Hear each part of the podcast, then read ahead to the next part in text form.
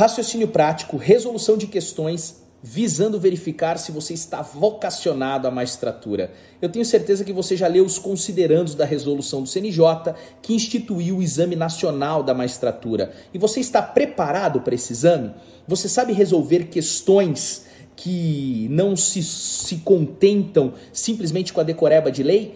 Exatamente por isso que aqui nós vamos estudar formação humanística. Ser vocacionado ao direito não tem nada a ver com o perfil, se você é legalista, se não é. Ser vocacionado ao direito é saber se você tem a habilidade, a habilidade para se colocar no lugar do outro, para saber ouvir para decidir com equilíbrio, para refletir sobre seus juízos perceptivos, para tomar decisão de forma deliberada e reflexiva. Então vem com a gente, aqui no Aretejus, vocês vão ter um curso completo de formação urbanística. Tenho certeza que vão gostar muito. Valeu, um abraço a todos, até a próxima.